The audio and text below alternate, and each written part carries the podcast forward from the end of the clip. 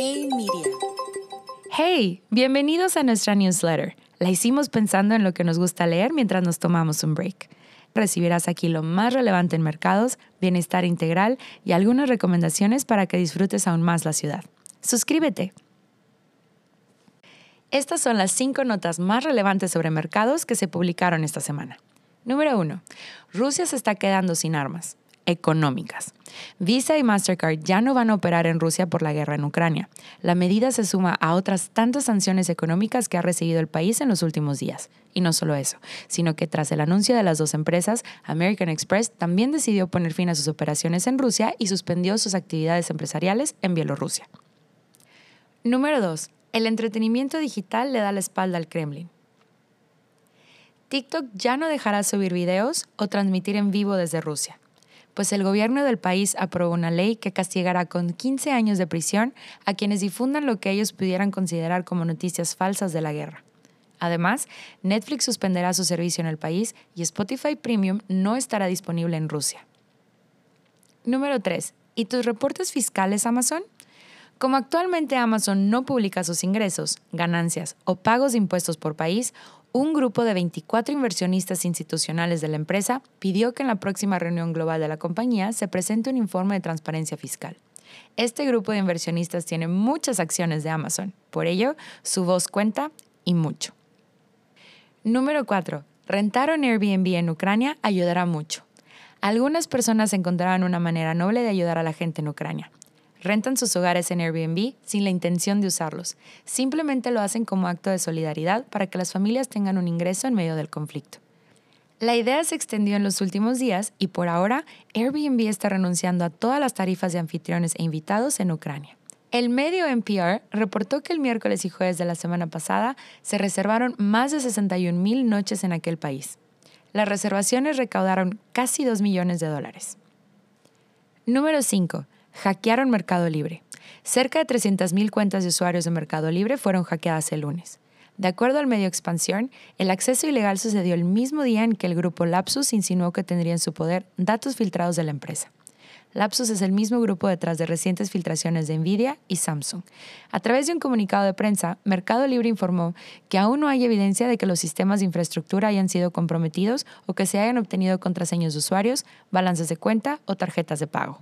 Estos son los cuatro consejos que tenemos para ti esta semana. ¿Cómo no procrastinar en el trabajo? ¿Qué es la procrastinación? Básicamente es posponer el trabajo que sabes que tienes que hacer o que esté listo por prestarle atención a cosas menos importantes o a distracciones no laborales como redes sociales o alguna serie de televisión. O ir por una nieve, por ejemplo. Número 1. Conecta el trabajo con objetivos. Piensa cómo es que tu trabajo contribuye a los objetivos del equipo o de la empresa. De esta manera, tu labor cobra sentido. Número 2. Define prioridades. Si tienes tus prioridades claras, sabes que no estás trabajando por trabajar. En vez de sentir que estás perdiendo el tiempo, ves por qué tu trabajo importa. Número 3. Define lo que significa listo para ti y aléjate del perfeccionismo. Aunque no lo creas, a veces los procrastinadores en realidad son personas que tratan de llevar su labor a la perfección y eso los abruma. Por ende, procrastinan. La perfección en el trabajo se puede tratar con claridad. Número 4. Establece fechas de entrega. Organiza rápido el trabajo al final del día y define las fechas de entrega en las tareas nuevas. Estos son tres datos importantes que debes saber sobre el Día Internacional de la Mujer.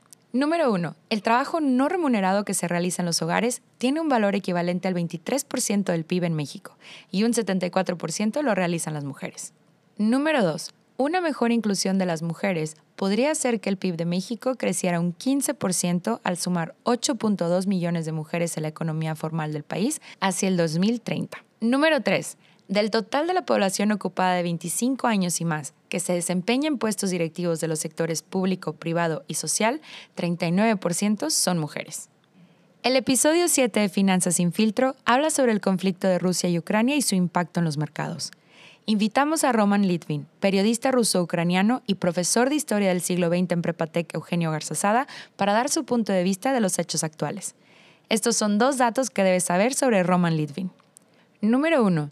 Roman Litvin tiene más de 20 años viviendo en Monterrey y fungiendo como profesor en el Tecnológico de Monterrey a nivel bachillerato, donde actualmente enseña historia del siglo XX, pero también ha impartido economía y perspectivas globales. Número 2. Gracias a su experiencia viviendo en Rusia y Ucrania y su formación como periodista, tiene una amplia perspectiva del conflicto a nivel socioeconómico, además del impacto que tiene y seguirá teniendo en los mercados. Conoce más sobre él en el episodio 7 de Finanzas sin filtro, el conflicto entre Rusia y Ucrania y su impacto en los mercados. Escucha el podcast. Y por último, esta es una de las recomendaciones que tenemos para ti para que disfrutes más la ciudad. Mujeres en la historia. Mujeres en la Historia es una exposición con perspectiva de género que estará temporalmente hasta el 29 de mayo de este año en el Museo del Noreste. No te la puedes perder. ¿Te gustó esta edición? Apóyanos con esta encuesta para seguir trabajando en crear el mejor contenido para ti. Síguenos en nuestras redes sociales arroba MediaHey para que siempre te enteres de lo más nuevo en productos, noticias, consejos y más.